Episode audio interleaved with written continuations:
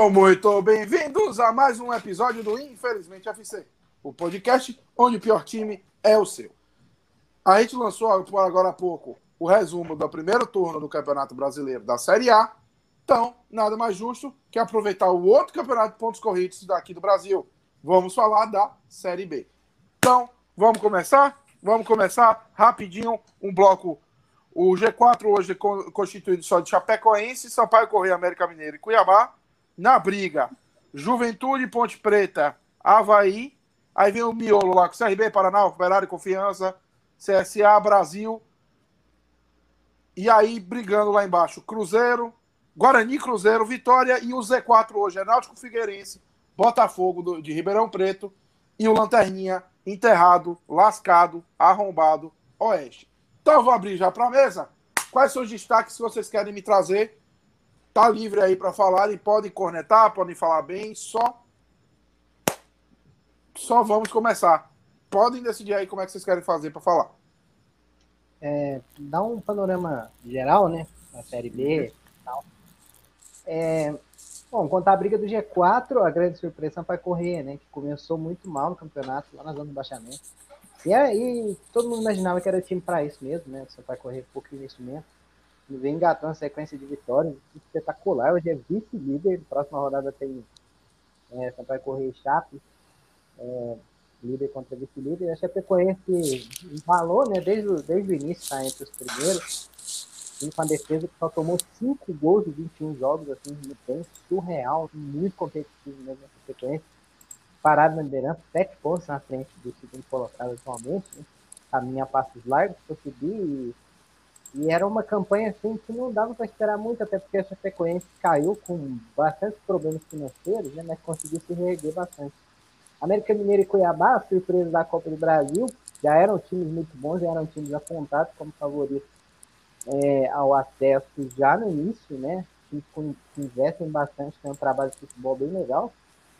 E os dois é, cumprem essa expectativa, né? A América ano passado teve uma decepção, né? Arrancada espetacular perde na última rodada com São Bento, no sobe, mas esse ano já começa muito bem. Tudo indica que o América Mineiro deve subir. O Cuiabá começou muito bem também, voando, líder. Só que aí começou a tropeçar nessas últimas rodadas, perdeu o Chamusca Fortaleza, né? O técnico que foi quem montou o time desde o início do ano. Pode dar uma balançada aí, até porque Juventude e Ponte Preta estão ali no encalço, né? E a Ponte Preta é um time, diria que o que mais investe, né? Assim, tirando o Cruzeiro, né? É o time que mais investiu, jogadores tarimbados, jogadores que poderiam estar jogando Série A, mas o time não engrena, né? Já é o terceiro técnico nessa Série B, agora com o Marcelo Oliveira, o time não engrena mesmo. Tá a cinco pontos do G4, né? Bem longe ainda. Uma campanha até que decepcionante na ponte, porque era um time que a gente via até disputando título, né? É, o Juventude tinha uma surpresa, acabou perdendo seus dois principais atacantes, né? A dupla de ataque que era muito boa, o Dalberto e o Breno Lopes. O Breno Lopes para o Palmeiras, o Dalberto para o Esporte. É, não é um time de grandes investimentos, é um time que é treinado pelo Pintado, né? Que enfim volta a fazer um bom trabalho depois de muito tempo.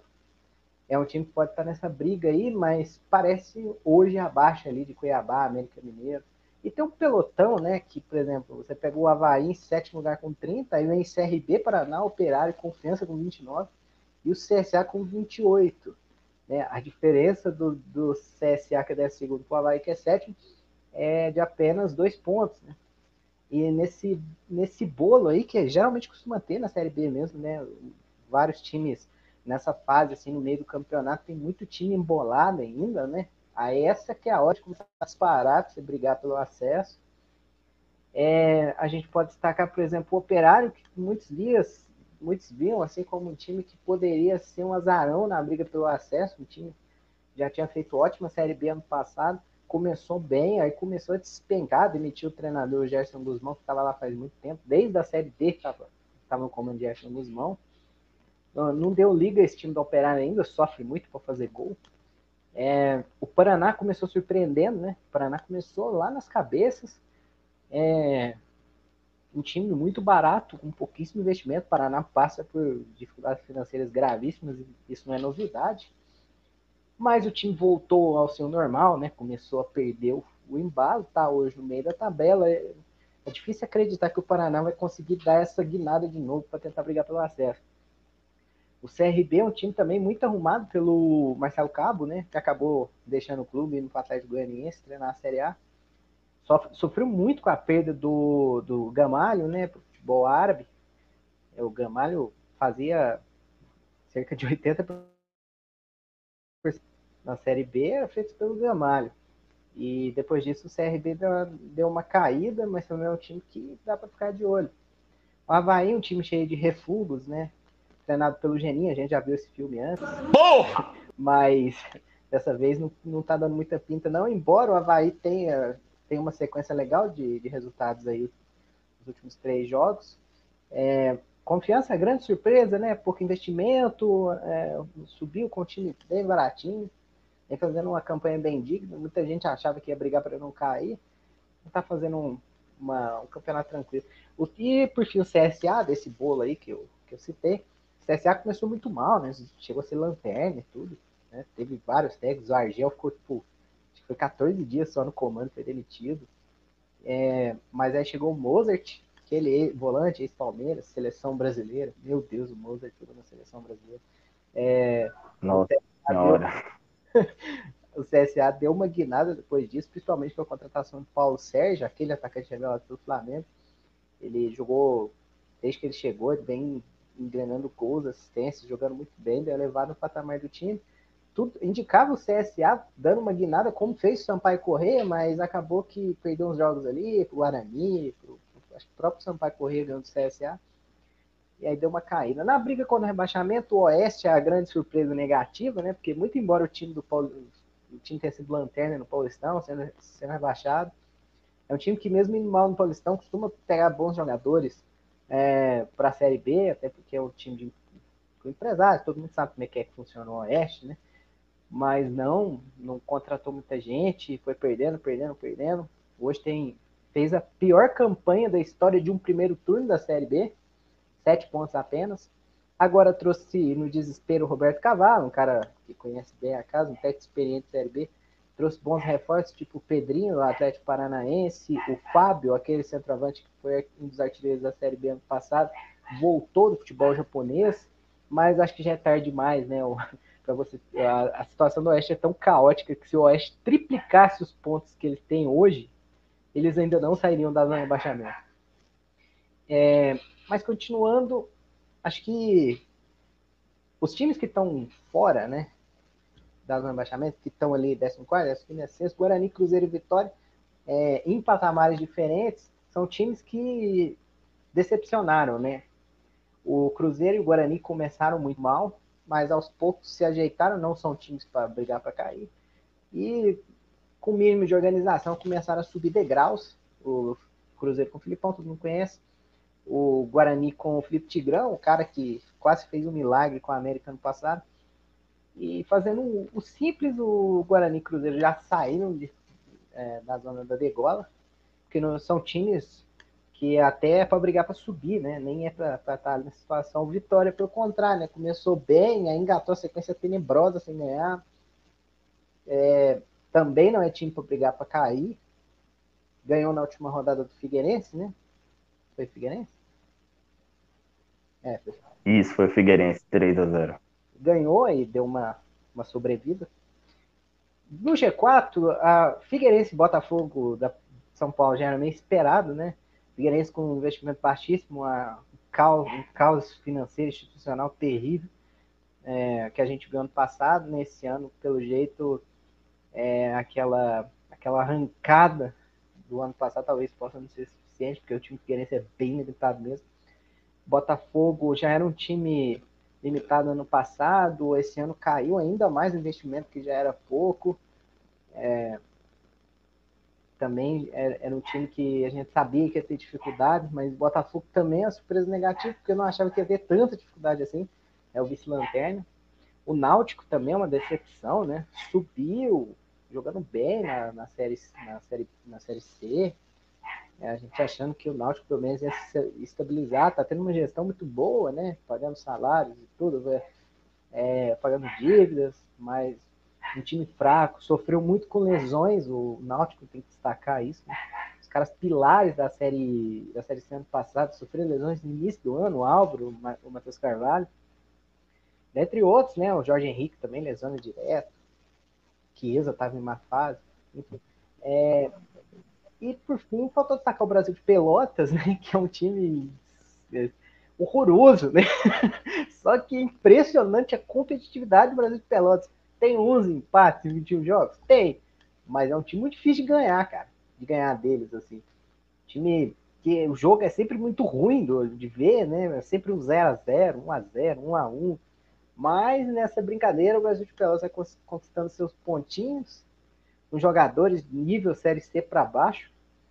Mas o Brasil de Pelotas, com provavelmente o, pior, o menor orçamento da, da Série B, consegue se manter aí a seis pontos do Z4.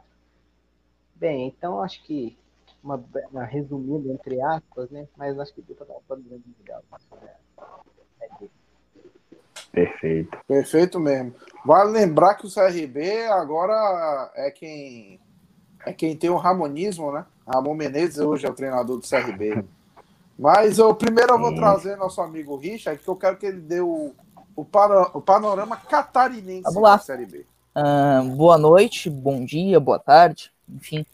Uh, vamos lá, vamos começar falando falando da Chapecoense, né? A líder, Chape líder, uh, que inclusive eu estou aqui com a camisa hoje para homenagear. Chapecoense que, que Chapecoense que é surpreendente a campanha da Chapecoense até, porque o discurso do ano passado dos dirigentes que assumiram a Chapecoense no final do ano passado era faremos uma Série B para continuar na Série B. Chapecoense não tem condições de brigar pelo acesso e, e provavelmente brigaremos para não cair para a terceira divisão. E o discurso, talvez um discurso bem modesto, né? Uh, vai totalmente ao contrário do que, aconte do que aconteceu esse ano na Chapecoense, principalmente na Série B. No Campeonato Catarinense, a Chapecoense até começa mal, treinado pelo Emerson Maria, uh, faz um primeiro turno, primeira fase bem ruim, uh, mas no fim acaba que se classifica bem no final ali, né? No, no final, num regulamento bem confuso do Campeonato Catarinense, já sob o comando do Humberto Louser, que eu vou falar um pouquinho além, daqui, um pouquinho, que é um dos principais personagens dessa Chapecoense, e daí muda tudo, vem pandemia, Humberto Louser ajeita o time, digamos assim, Chapecoense no fim ainda é campeã catarinense em cima do Brusque. E na Série B, a campeã da Chapecoense é irretocável. 12 vitórias, 8 empates, uma derrota. Uh, cinco gols sofridos, a melhor defesa disparado da Série B.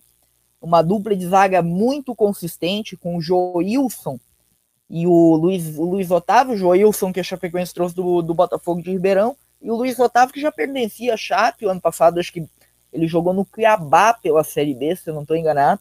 Ele volta a Chapecoense e ele vem fazendo um ano sensacional. Eu sempre comento aqui o Joilson, a quali, o Joilson sempre foi um, o Joilson, o Luiz Otávio sempre foi um bom zagueiro. E esse ano, o ano dele é espetacular, assim, com certeza teria, teria vaga e vai ter vaga ano que vem na Série A, a Chapecoense subindo ou não. E muito provavelmente a Chapecoense vai subir, né?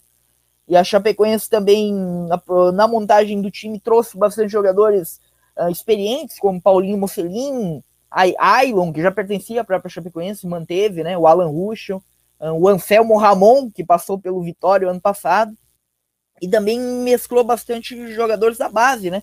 Como o Busanello, como, como o William, uh, outros aí jogadores da base da Chapecoense.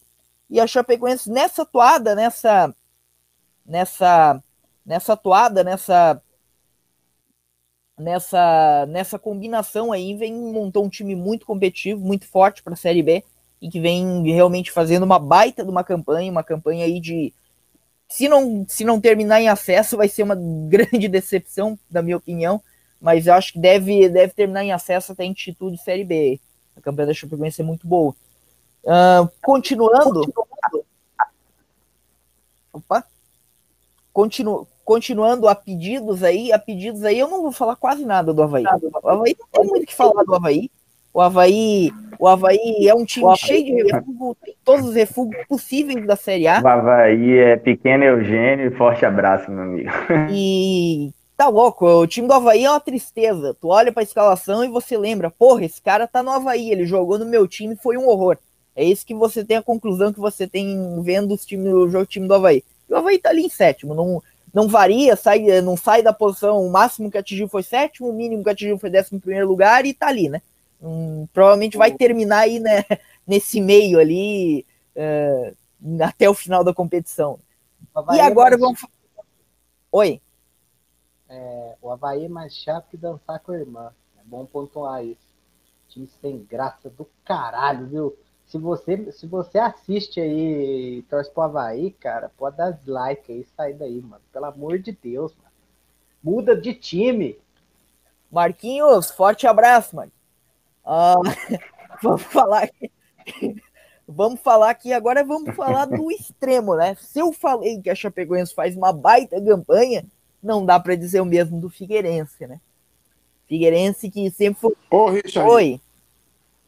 Vem cá, para essa campanha do, do Figueirense precisa ter memória de elefante. Pois é, né? E baita trocadilho, eu já ia chegar ah, nisso agora. Essa foi ruim, viu? Essa foi ruim. Foi horrorosa. Trocadilho, então, trocadilhos by meu irmão. E o time do Figueirense começa, né? Não tem o que, não tem como não citar a campanha do Figueirense sem citar a querida Elefante, né? Que afundou o Figueirense, deixou o Figueirense na bosta, a verdade é essa. O time do Figueirense não se recuperou e não tinha como se recuperar o rombo que os caras deram no Figueirense foi algo espetacular, né? E o Figueirense, o time do Figueirense é uma merda. O Figueirense foi extremamente mal montado para a série para série B e não tinha muito que montar, não tem dinheiro. Uh, e não tem assim, a campanha do Figueirense reflete bem o que é o time do Figueirense, um time fraco, um time que sem grandes aspirações e cuja aspiração é ficar na série B. E essa aspiração tá longe, inclusive. Eu sempre falo, acho que o Figueirense é um dos grandes cotados para cair da série B para a série C e seria até um espanto o Figueirense caindo, porque acho que todo mundo aqui da bancada, todo mundo tem memória o Figueirense sendo pelo menos um time de Série B, né? Um time que até ficou anos na Série A, sempre, sempre um time sempre estável ali na Série B, quando caía brigava de novo pelo acesso, e agora ia às portas de uma terceira divisão. Então, é triste a situação do Figueirense. Não, não vou falar não, não é, não é nem por questão de simpatia ou, ou enfim, antipatia, mas o time do Figueirense realmente foi assaltado e é complicado, cara. O Figueirense, Figueirense não merecia passar por isso, digamos assim. Mas é isso, esse foi o panorama dos times catarinenses na Série B. Muito bom. bom. Saindo do futebol catarinense, né? Vamos para uma pequena região assim, que tem alguns times na Série B.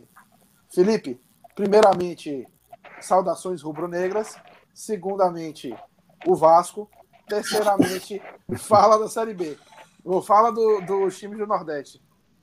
Ele então... fala segundamente Vasco como se o Vitória fosse campeão pra caralho. Se foda! Certo? Tô cansado desse mesmo papo furado. O cara parece que torce pro Liverpool, né, meu irmão? Pro Liverpool, Barcelona, pro Real Madrid, é brincadeira.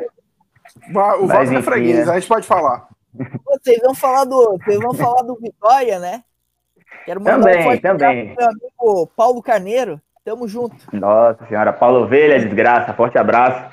É, inicialmente, né, boa noite, turma, bom dia, boa tarde, boa noite para todos aí que nos assistem. É, antes de, de falar sobre o Paulo Ovelha Futebol Clube, eu gostaria de fazer um pequeno comentário sobre, sobre o Náutico, né, que é um clube que eu tenho total simpatia, todo mundo sabe que é mentira, mas vamos analisar o Náutico aqui com, com um pouco de seriedade. Eu já, ia, eu já ia falar um coitado de você, mas o Náutico não merece. Vamos analisar aqui o, o Náutico com um pouco de seriedade, né? Como o Anderson abordou aí no início, o, o Náutico iniciou essa Série B, na verdade iniciou a temporada né, de 2020 com alguma expectativa de, de ter uma equipe competitiva, até para eu não diria ser candidato certo ao acesso, mas está ali brigando na parte de cima da tabela, né? Está ali sempre na primeira página e tal.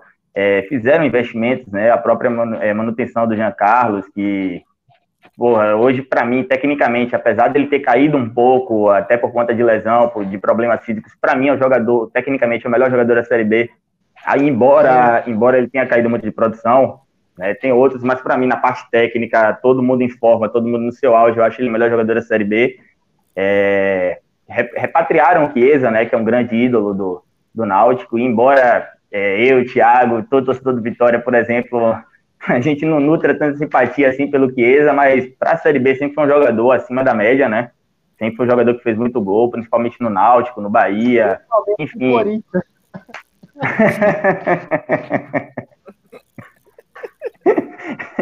além do, além do Chiesa, do, do Jean Carlos, aí o Náutico repatriou o Thiago, né, que é um atacante que foi revelado na base, que eles chegaram a vender para o Flamengo e, retornou com grande expectativa. O próprio Eric, né, é aquele ponta que jogou no Vitória, inclusive, foi comprado pelo Braga, também revelado pelo Náutico. Enfim, o Náutico fez alguns investimentos e tinha um treinador que era o Gilmar Dalpozo, né, que foi o campeão da Série C ano passado com o próprio Náutico e é um, um cara que tem uma certa rodagem também na Série B então, com, com todos esses fatores, a gente esperava um campeonato mais, mais consistente do Náutico, mas a casa desandou completamente.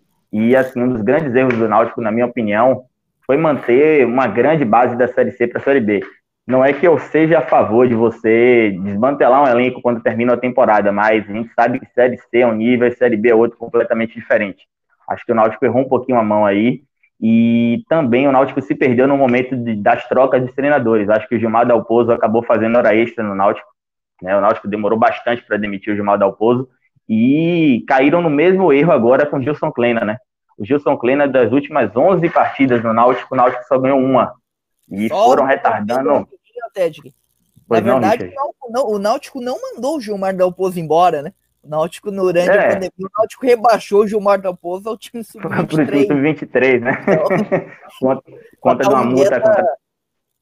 Para vocês verem a tamanha, tamanha bagunça, o Gilmar Dalpozo tinha uma multa de 500 mil reais no Náutico, né? Isso aí, para um time de Série B, é um valor estratosférico, né? E para não pagar essa multa, eles rebaixaram o, o Gilmar para o time sub-23 é, com o Gilson Kleina agora foram em 11 jogos, o Gilson só venceu um aí, o Náutico perdeu muito a mão e demitiu o treinador, inclusive na última sexta-feira, os caras jogaram contra o Operário, uma péssima partida do Náutico, eu assisti o jogo, foi um massacre do Operário, e já tinha que ter mandado o Kleina embora muito antes disso, e não mandaram também no jogo contra o Operário, e basicamente deixaram para o jogo contra o Sampaio Corrêa, tipo aquele velho recado, ó, se perder tá fora. E aí eu acho que você acaba caindo no erro de estar de tá perdendo mais tempo, de estar tá perdendo mais dias, e, vamos ser sinceros, eram favas contadas a derrota do Náutico para o Sampaio. No né? momento que os dois, dois clubes vivem, o Sampaio em franca ascensão, o Náutico com a bagunça completa. Inclusive, eu queria deixar aqui como sugestão: quem quiser se divertir vendo uma atrapalhada, vejam o gol que o Náutico tomou de Sampaio correr ontem, meu amigo. Coisa ridícula. 40, 49, não, 50 minutos segundo tempo. Ô, Ted, só para complementar a informação, o Náutico já contratou um novo treinador. Sim, sim, sim.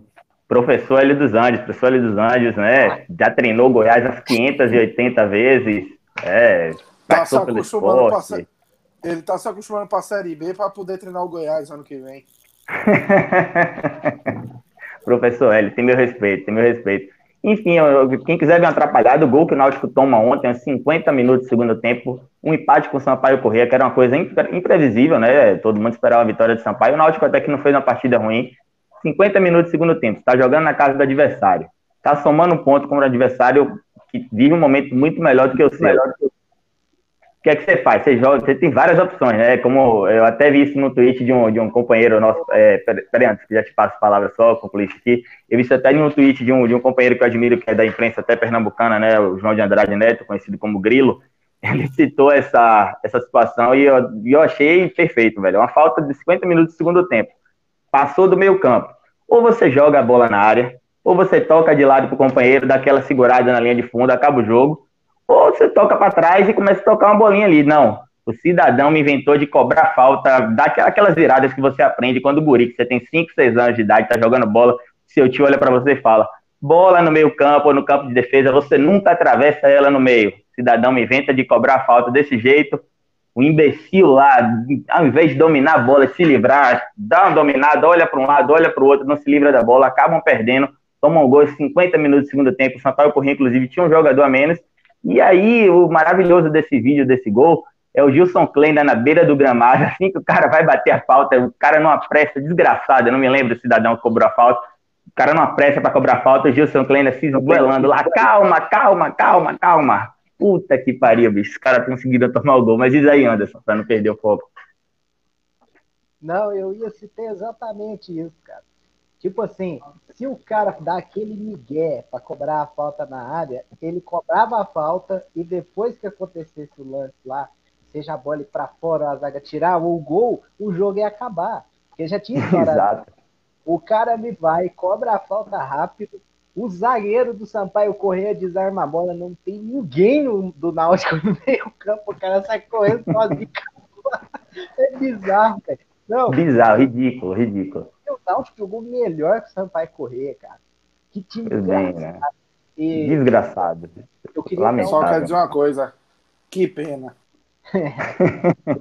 Eu queria só complementar a informação que o Ted passou, falou no começo da análise do Náutico, só que eu tô, tô caindo toda hora, porque é, tô com problemas técnicos aqui. O Jean Carlos não faz um gol, uma assistência, já faz mais de 10 jogos, né?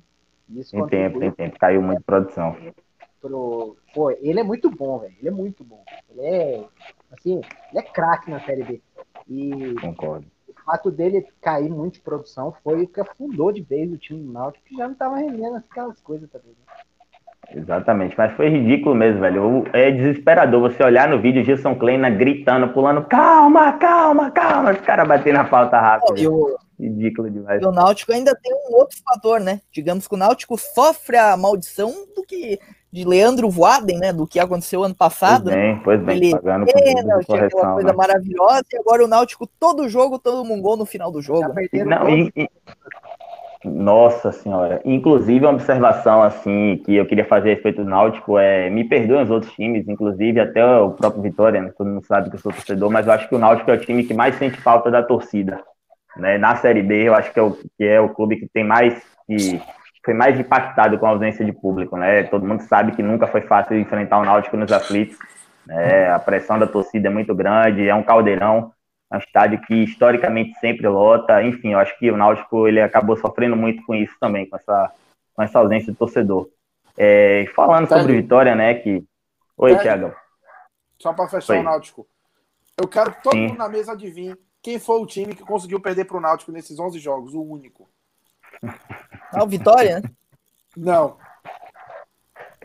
Ah, ah, deixa eu ver aqui. Cara, eu não lembro a vitória do Náutico. Foi uma vitória em 11 jogos, velho. Foi o 1 a 0 Oeste, Oeste, cima foi do 1 a Oeste 0 de Itápolis. 1 a 0 1 Como a é, 0 do Meu Oeste? amigo, Ah, Oeste, ah, Oeste, pelo amor de Deus. meu Pois amigo, é, foi um é jogo, o- é o foi um jogo bom, desgraçado de ruim, bicho. Eu lembro desse Ô, jogo, foi um jogo desgraçado de ruim. Se nós Você montar um 11 aqui, a gente jogar Série B, vem ganhando o Oeste, ô, ganha Exatamente, fácil, por é. isso que eu estou comentando Exato. que essa uma vitória tem que ter o asterisco. Eu vamos imaginei logo vitória, mas eu lembrei assim que a gente empatou com eles no Barradão. Empatou no 0x0, o, jogo, o jogo não teve nada além de um erro de arbitragem. Mas pode Nossa falar Senhora. agora. A respeito do nosso glorioso Vitória, né? é, como o Anderson do- falou também do no início da análise, é, a Vitória é uma merda, né? Chega desanima, que eu tô até desanimado agora para falar. Como o Anderson falou no início, né? O Vitória começou o Campeonato Brasileiro, de certa forma, de maneira positiva, apesar de, de ter cometido um grande erro no período da pandemia, que foi o erro de demitir o Geninho, né? O nosso Paulo Ovelha alegou dificuldades financeiras, mas sinceramente eu não eu não engoli essa desculpa. Vocês são os, os expertises do achismo do resultado. porque o Vitória contratou jogadores após, durante e após a pandemia. É, o Vitória contratou jogadores que, inclusive, não são jogadores baratos, né? O próprio Marcelinho, por exemplo, é um meia que péssimo, eu odeio o Marcelinho- Marcelinho, mas é um O cara. craque búlgaro, vale lembrar. Pois bem, jogador de seleção búlgara aí, que minimamente, sei lá, não tô aqui para especular salário de ninguém, mas, porra, com o que pagavam pro Bruno Pivete, com o salário do Marcelinho, e com o que dizem, né, que o Geninho aceitou uma redução de salário, certamente dava para manter o Geninho, e esse foi um grande erro do Vitória, foi demitir o Geninho para efetivar o Bruno Pivete. É, eu acho que o Bruno Pivete é um treinador de futuro, acho que ele tem boas ideias, sim, mas o que ele quer aplicar, no, no- que, ele, que, ele queria aplicar no time do Vitória, não, não dá para fazer. Ele queria botar um time propositivo, tocando bola. Isso na Série B a gente sabe que é muito complicado. Diz aí, meu irmão. Você acha Sim. que faltou maturidade pro Pivete? Perfeito, meu irmão. É, é o que faltou para ele, bicho. Cara, o cara quer impor toque de bola, tic-tac em Série B, isso não existe, bicho. O cara queria botar o Wallace para fazer tic-tac, meu irmão. Puta é, merda, eu não queria dá. só comentar uma coisa. pode até funcionar esse toque de bola em Série B e tal, mas duas, uma, tem alternativas que ele não tinha, né? Se o Vitória não Sim. conseguisse, Sim. o Vitória só ganhava na posse de jogos. E a Sim. segunda, adapte seu, seu estilo de jogo ao elenco. O elenco do Vitória não foi, foi montado para Geninho, que é aquele time muito mais reativo do que o que, do que, o que Bruno pensa. Então, então, Exatamente, é só não você pegar tá a. Não qualidade, como né? tá errado. Pois é. Thiago, É só pegar as características Oi. dos caras. Pois não. eu só quero complementar a informação de vocês aí. Desculpa aí estar interrompendo. É que eu Nada, nada. Aqui é um debate. É o seguinte, o, o, o Vitória demitiu o Geninho, só que ele ainda tá pagando a barriga do Geninho, porque é um CNPJ diferente. É uma Agora- entidade, meu irmão. Va- É entidade. Vamos trazer aqui rapidinho um pequeno dado, Ted. Quantas derrotas Sim. Geninho teve na frente do Vitória? Vamos ver se você lembra. Cara, pelo que eu me lembro, Na- a gente perdeu ano, um jogo ano. na temporada. Nós perdemos do Ceará, o jogo de ida, né? Que foi 1x0 na Copa do Brasil. E, Isso. se não me engano, teve mais uma derrota. Acho que foram duas derrotas na temporada com o Geninho. Não. Ah, desconsidere Agnaldo Lins e o time e o time de transição. Que 23, foi a né? outra derrota Cara, que perdeu pro Bahia na- no Barradão. O, o- De o cabeça, eu só lembro dessa derrota aí. É isso. O Geninho só perdeu pro Ceará.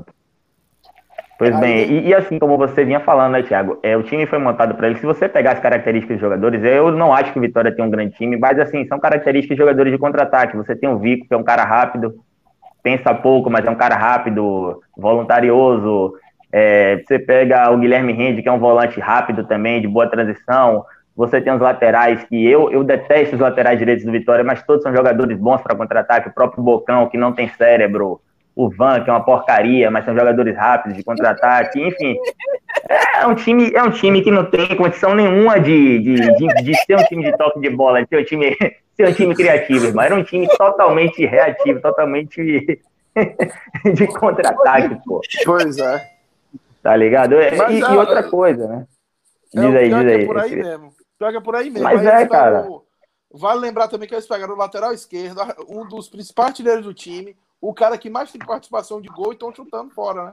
Por mais que a torcida Pois bem, o e- cara e uma é, coisa só, que me chateou- é só uma engrenagem principal da equipe. Não, e uma coisa que me chateou, se você, você observar, pelo menos para mim como torcedor, os dois principais jogos do Vitória na temporada antes da Série B, quando a gente ainda tinha o Geninho no comando, as, os dois jogos, os resultados, eu diria, mais impactantes, foram um empate na estreia contra o Fortaleza na Copa do Nordeste, foi um jogo 0 a 0 acho que o Vitória fez um baita de jogo, poderia ter vencido, o próprio Rogério Ceni fala isso na Deveria. coletiva, né? Deveria. O próprio Rogério Felipe Ceni Alves falou isso. duas defesas absurdas no segundo tempo.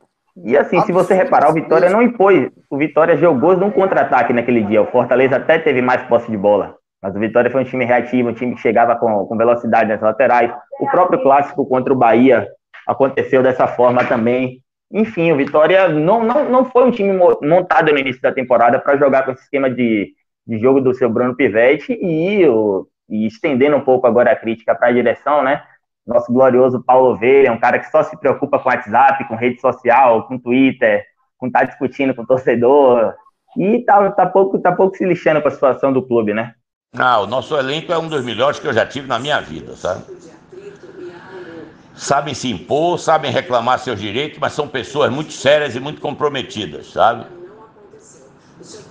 Ele acha que, que é o único que tem convicção, que é o único que entende de futebol. Os amigos já estão dando risada aí, porque o Paulo Ovelha é uma entidade dentro do Infelizmente FC, todo mundo sabe disso, né?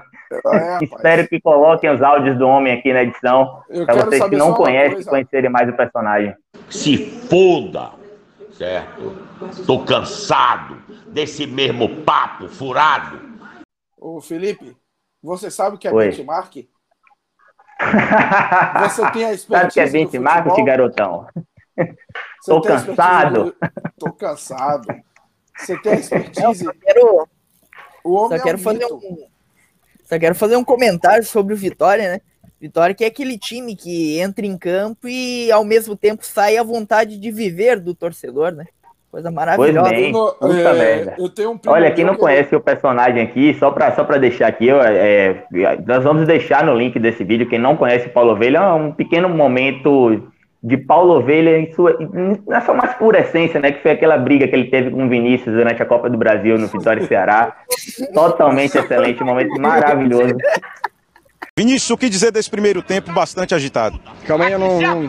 Tem O alguém que dizer, que dizer desse primeiro tempo? Aqui se apanha.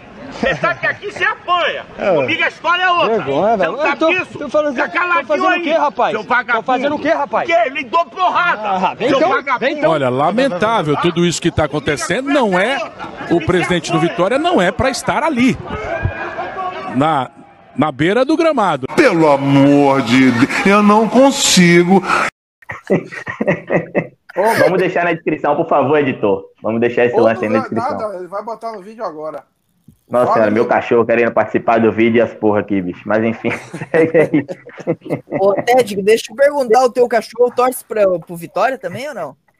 Não, Infelizmente, ele é- você- eu acho que você percebeu que ele veio alegre, né? Então ele não é vitória, não, meu irmão. Quem é vitória isso não tem essa falar, alegria, não. né? É foda. Pra quem não sabe, todo jogo no Barradão passa uma faixa, Ted que sabe. Problemas com drogas. Eu tenho um primo meu que ele sempre vira assim. Puta merda. Todos aqui no Barradão tem, todos torcem para o Vitória. Inclusive, né, Thiago? Vamos trabalhar pra trazer o Paulo Ovelha aqui um dia pra dar entrevista pra gente, né?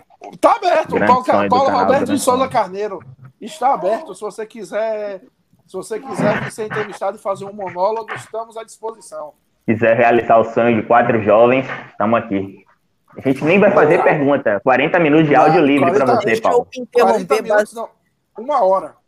De Mas- áudio livre pra você, Ô, Paulo. Anderson, tem alguma coisa pra acrescentar sobre esse Vitória não? Sobre a instituição Vitória?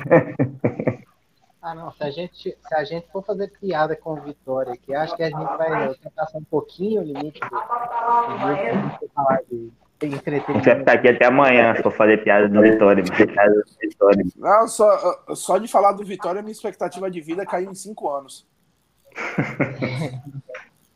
Começar a falar do Vitória, vim gravar no banheiro aqui. Quem tá falando de merda, vim gravar aqui no banheiro. Do nada. Do nada. Agora a pergunta. Calma, Mijão. Calma, Mijão. Puta merda, esse, esse vídeo é maravilhoso. Esse vídeo vai estar também na edição. Editor, joga aí o Calma Mijão aqui pra galera. Vai ser Desgraça, rapaz. Calma, mijão. Ah, desgraça, vai seu cu. Sua desgraça, vai. Calma, vai sair o gol. Vai Filho sair. da desgraça. Se não for Filho sofrido, miserável, rapaz. se não for sofrido, não é. Gente, Vocês veem, né? A gente estava fazendo análise super séria da CB, né? Trazendo curiosidades, campanhas, aí começa a falar do Vitória, avacalha a porra toda, né, velho? Acabou o programa, bicho. A gente foi falar de Vitória, acabou a porra do programa. Você quer, um- você quer uma curiosidade desse, desse Vitória de Expertise? Pois não?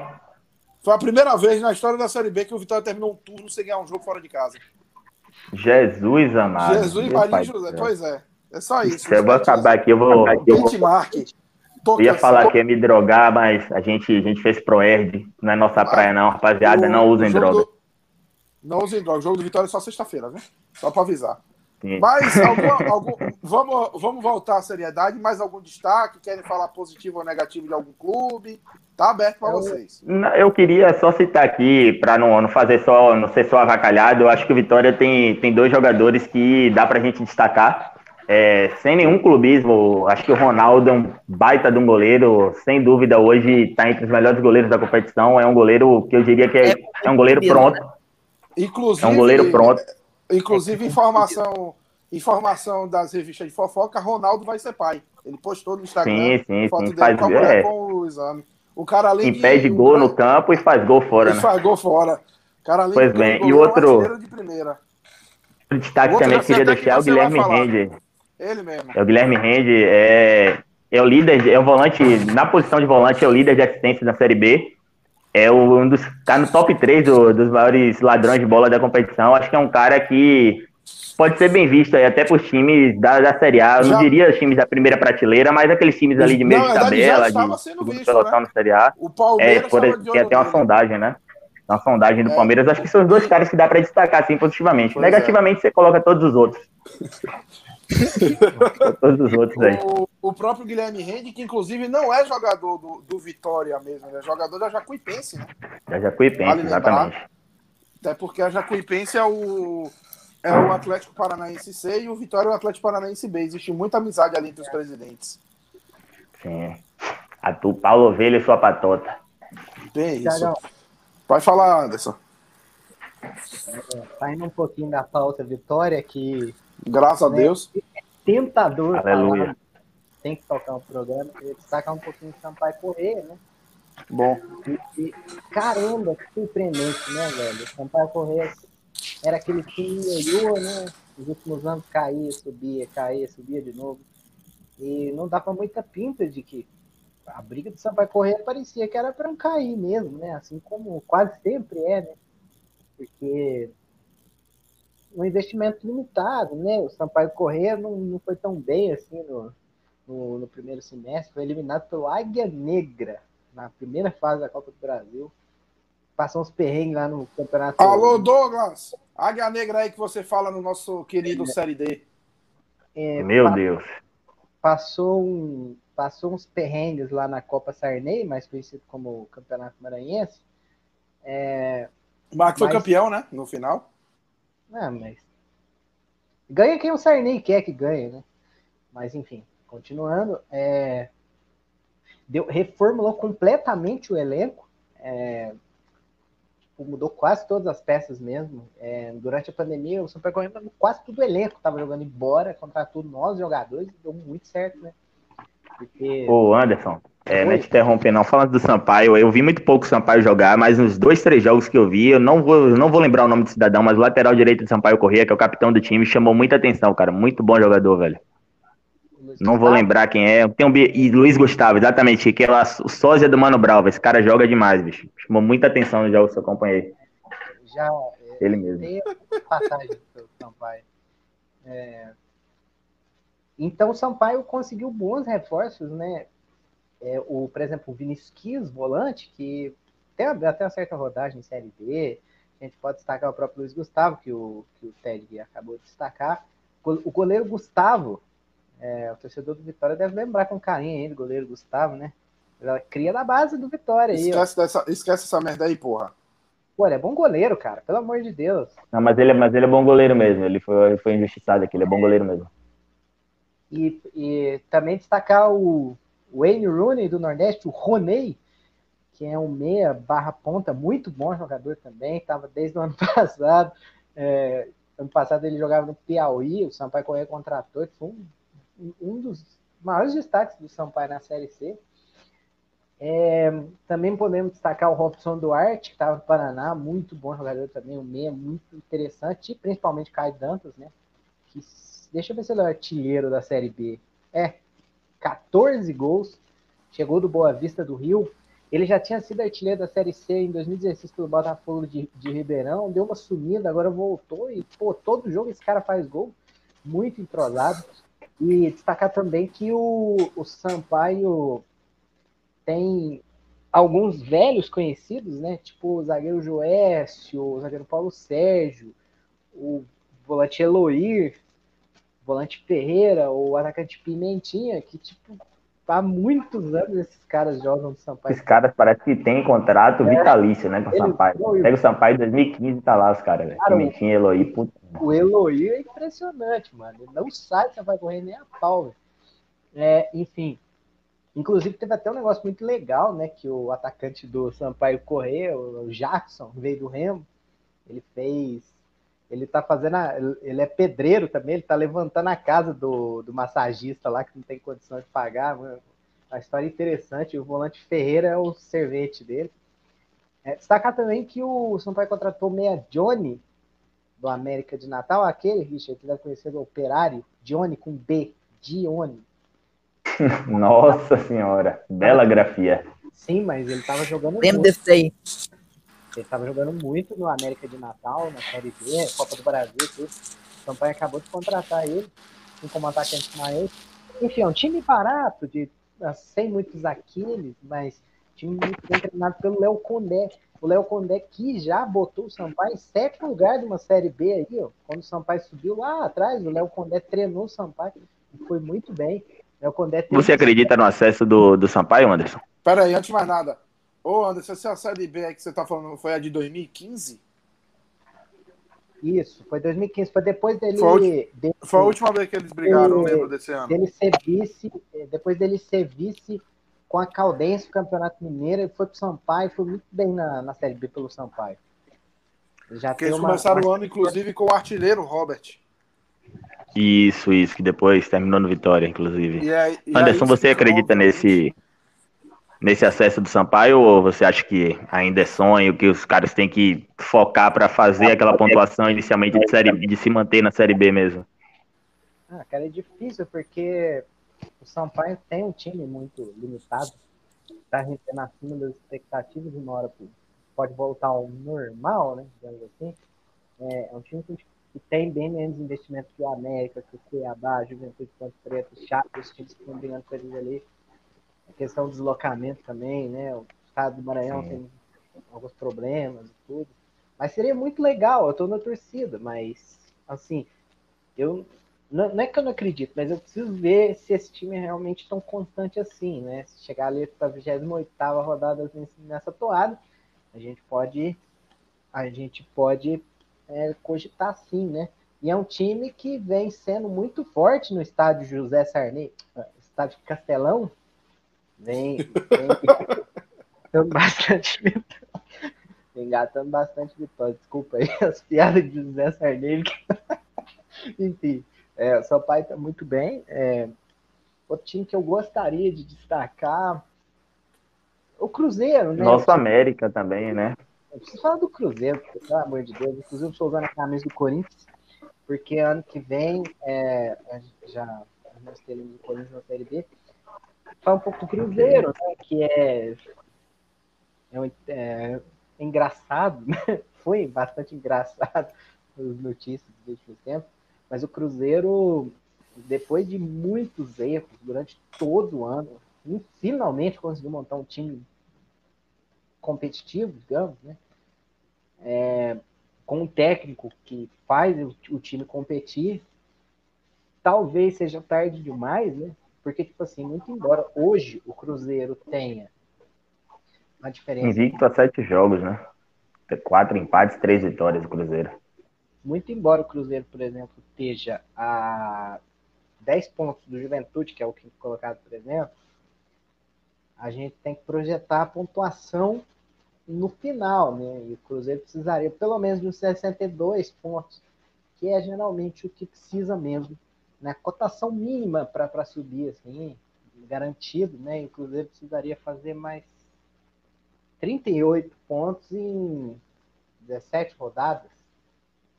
Não é, não é tão fácil assim, né? Precisa torcer para tropeços e tal.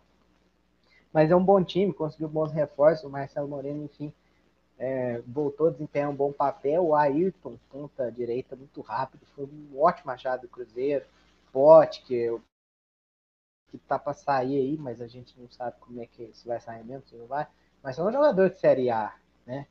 Regis, é, o Manuel na zaga junto com o Kaká, pô, uma baita zaga. O Manuel é bom zagueiro para Série B. Cáceres também vem destacando. Enfim, o Cruzeiro aos poucos, depois de muitos erros, né, que é o que vai, custou para o Cruzeiro estar tá com essa campanha, que apesar de ser uma campanha ruim, se a gente adicionar os seis pontos que o Cruzeiro foi, que a FIFA tirou do Cruzeiro, o Cruzeiro seria o sétimo colocado, né?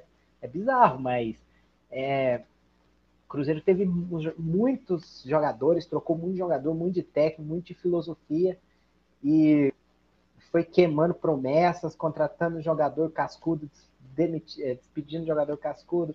É, as referências técnicas do time não engrenaram, aí sai Edilson, sai Ariel Cabral. O Cruzeiro nunca conseguiu ter espinha dorsal e agora enfim está começando a ter. Resta saber se não é tarde demais, né? Para essa espinha dorsal conseguir o objetivo do Cruzeiro que é tão importante que é subir, né? Porque o Cruzeiro ficar mais um ano na Série B seria terrível. Né? Mas a gente tá falando de um time que cinco rodadas atrás, cara, tava tipo cinco pontos de sair do Z4, né? Então, uma história muito bizarra, né? A gente nem falou tanto do Cruzeiro assim, porque é, a gente tenta trazer outras coisas, né? Porque o Cruzeiro é muito óbvio, todo, qualquer pessoa que acompanha minimamente futebol tá sabendo a situação do Cruzeiro, né? Mas é interessante é, pontuar isso, que o Cruzeiro, a tendência é que ele chegue na parte de cima, mas vamos ver qual é essa distância, se vai manter essa toada, se vai conseguir uma arrancada. Mas time para isso, eu afirmo que tem. é um bom time, é o melhor. Hoje, depois de Filipão e das peças que chegaram, hoje o Cruzeiro é disparado o melhor time da Série B em questão de, de talento no, no, elenco dele. É saber se Concordo. Prática, né? Concordo. Ô, oh, pensei que você ia dar uma de Edilson e falar discordo do craque. Não, não, jamais. O Cruzeiro, no papel, é de longe realmente o melhor time da Série B. Eu gosto muito do América também, mas o Cruzeiro é superior ao América. Eu acho que um time, um time que eu queria que tu, que tu comentasse também, já que tu é o nosso especialista aqui da Série B, né? É o Cuiabá, né? Cuiabá, Cuiabá eu, eu, quero entender Cuiabá, é. o que, que, o que, que tu projeta do Cuiabá. Tu acha que o Cuiabá que trocou de técnico agora, né? Meio forçado, mas trocou. Contratou o Alexandre Al, que estava no Paraná. Alan, acho que o... Alan Al. Alan, Alan Al, desculpa. E o, tu acha que o, tu acha que o Cuiabá sobe? Então, o Cuiabá já, já vem. Tipo, o time do Cuiabá ano passado já era muito bom. É, é um time que sempre consegue trazer jogadores é, muito carimbados, né? De, em Série B, são jogadores que costumam ter, desempenhar bons papéis.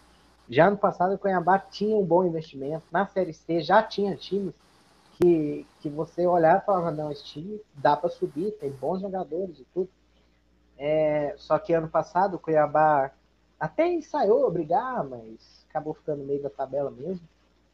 Mas esse ano, já no começo do campeonato, já dava para contar, como eu disse lá no começo, já dava para o Cuiabá como um dos candidatos, porque realmente é um time muito bom, cara. Você pega Felipe Marques, Gênison, William Santana, o próprio Anderson Conceição, o Ainer, João Carlos, goleiro, o Jean Patrick. Rafael Gava, Elvis, são jogadores que na, na Série B de 2019 já tinham se destacado, né? O João Carlos, no caso, estava na Série A pelo CSA, mas enfim, é, já tinha destacado, são jogadores que vêm destacando nos últimos anos na Série B. Então não é surpresa o, o Cuiabá tá onde está. Né? E tinha um bom técnico, né? O Chamusca, apesar que o torcedor do Vitória não vai concordar comigo, só porque ele foi mal lá, mas ele sempre engata bons trabalhos na Série B. E é, perdeu o técnico, porque Fortaleza é muito mais atrativo do que o Cuiabá, né? Mas o Alan Al é um nome que eu, ach, eu achei muito acertado, cara.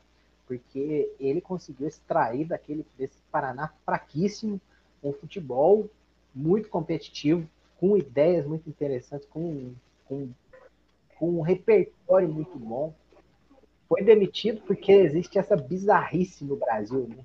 O cara pega um time ruim, bota no G4, aí ele é demitido porque o time, sa... o time ruim saiu do G4, o que era o óbvio. Pois bem. O time é ruim, o Paraná. O absurdo Paraná... isso, absurdo. Aí, gente, pelo amor de Deus. Absurdo. Quem não acredita nisso deve ser algum paranista doente. Paraná, o Paraná era time para Z4, para tá brigando lá embaixo no Z4 e o cara faz uma puta campanha e é demitido por causa de uma cilada, né? Pois é. E o Anderson, e sabe o que mais eu achei interessante? Eu achei, eu, chamou a atenção. Realmente eu achei também uma, uma baita contratação, mas eu andei, uma, andei dando uma pesquisada e o torcedor do Paraná não gostava do Alan Al, por algum motivo inexplicável. É torcedor, né? Cara... É porque torcedor, o cara é. fazia o time jogar futebol, pô. Você já viu o Paranaense gostar de futebol? Fizeram uma enquete no GE, cara, que se eles aprovavam alguma coisa assim, a demissão do cara, acho que 53% da torcida aprovava quando ele foi Ixi, demitido. É. Uma loucura, o Paraná é, não quer é, O torcedor não, não tem noção, né? O time dos caras não. 50 Ô, molecada, eu queria. Eu queria até fazer uma, uma. Diga, Anderson. Eu vou fugir um pouco. Não, do... diga diga aí. Não, eu queria até fazer uma observação, né? Que, já que acredito que a gente esteja eh, chegando ao final, eu acho que uma coisa que vai pesar bastante, principalmente na questão da definição do, dos clubes que vão subir para a Série A, é essa questão do, do mercado, né? O, os, muitos clubes da Série A atualmente estão se reforçando na Série B, porque nesse momento, nesse contexto que a gente vive hoje de pandemia, dificilmente na própria Série A você tenha jogadores que não tenham feito sete jogos, né? Então, os clubes acabam se reforçando muito, né, na Série B. Você vê o Juventude mesmo já perdeu dois, dois de seus destaques, a Ponte Preta já perdeu o João Paulo também para Fortaleza. E, então, a gente vê, né? A, a própria Série B faz Sim. isso com a Série C, né? O, o próprio Oeste buscou, Também. foram dois ou três jogadores do Criciúma. E o Criciúma... Também. E Só desce cair. ladeira abaixo. Criciúma do nosso É, amigo Itamar Chuli, né? O Cuiabá que tá numa instabilidade agora, né? Porque o Cuiabá, até a 15 rodada, só tinha uma derrota, perdeu três dos últimos cinco jogos. Ô, ô Dedg, Oi. vou, eu vou. O que você pontuou, interessante mesmo. Eu vou pegar a sua fala para ir falando um pouco mais sobre. Por favor. O Cuiabá já estava falando, né? Porque o Cuiabá se reforçou bem, né? Trouxe o Elton, cara. Elton tá no esporte. Aquele que centroavante ligou no. Sim, sim, no Corinthians, no Vasco. Pelelton, né?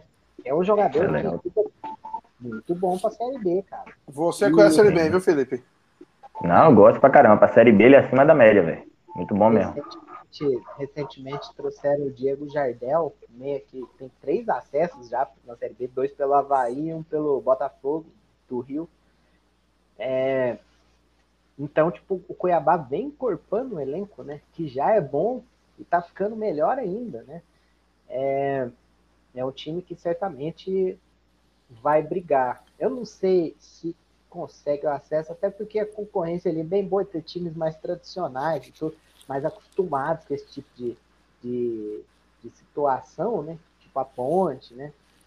Até o próprio Havaí, sei lá, vai que consegue arrancar do Juventude, mas é, são, são, é um time muito bom. E tem o Cuiabá recentemente contratou um zagueiro, velho. Não tô lembrando o nome dele agora. É um Peraí que eu vou bom, pesquisar aqui. Não, aqui tá na mão, aqui, peraí. Só um minutinho. É, não é tão conhecido, mas ele jogou na Série A ano passado, aquele Eduardo Kundi do, do Havaí. O Richard vai conhecer. O Eduardo Cundi é da base do Havaí. Isso. Mas enfim, é... Bom, acho que eu não tenho mais nada para destacar, não. Alguém aí. É, eu tô, acho que vai, vai, acho que vai depender muito disso mesmo que a gente estava falando, né? Os clubes que estão ali no pelotão de frente, se conseguirem, né, manter seus principais destaques, vão, vão levar vantagem. O Juventude mesmo, eu posso estar falando besteira, mas acho que o Juventude já deu adeus. É, o Juventude perdeu duas peças importantíssimas ali e, e a reposição é o nosso glorioso Rogério Neymar, né? então, meu amigo, é um negócio. Acho que deu uma engrossada aí pro Juventude, né? Tô sendo radical, mas acho que deu uma engrossada legal pro Juventude aí.